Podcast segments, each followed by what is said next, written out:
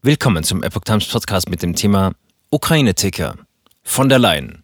Putin ins Gesicht sagen, was wir von ihm halten. Ein Artikel von Epoch Times vom 27. Juni 2022.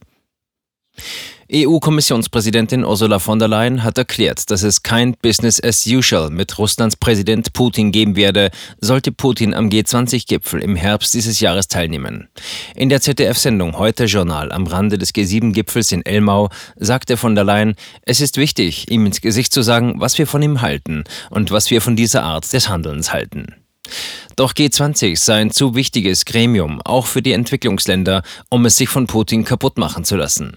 Ich glaube, es ist besser, ihm zu sagen, wenn er denn kommt, ihm ins Gesicht zu sagen, was wir davon halten, und dann soll er mal Position auch beziehen. Außerdem werde man der Ukraine so lange beistehen, wie es nötig ist. Das sei das Grundmotto des Abends beim G7-Gipfel gewesen.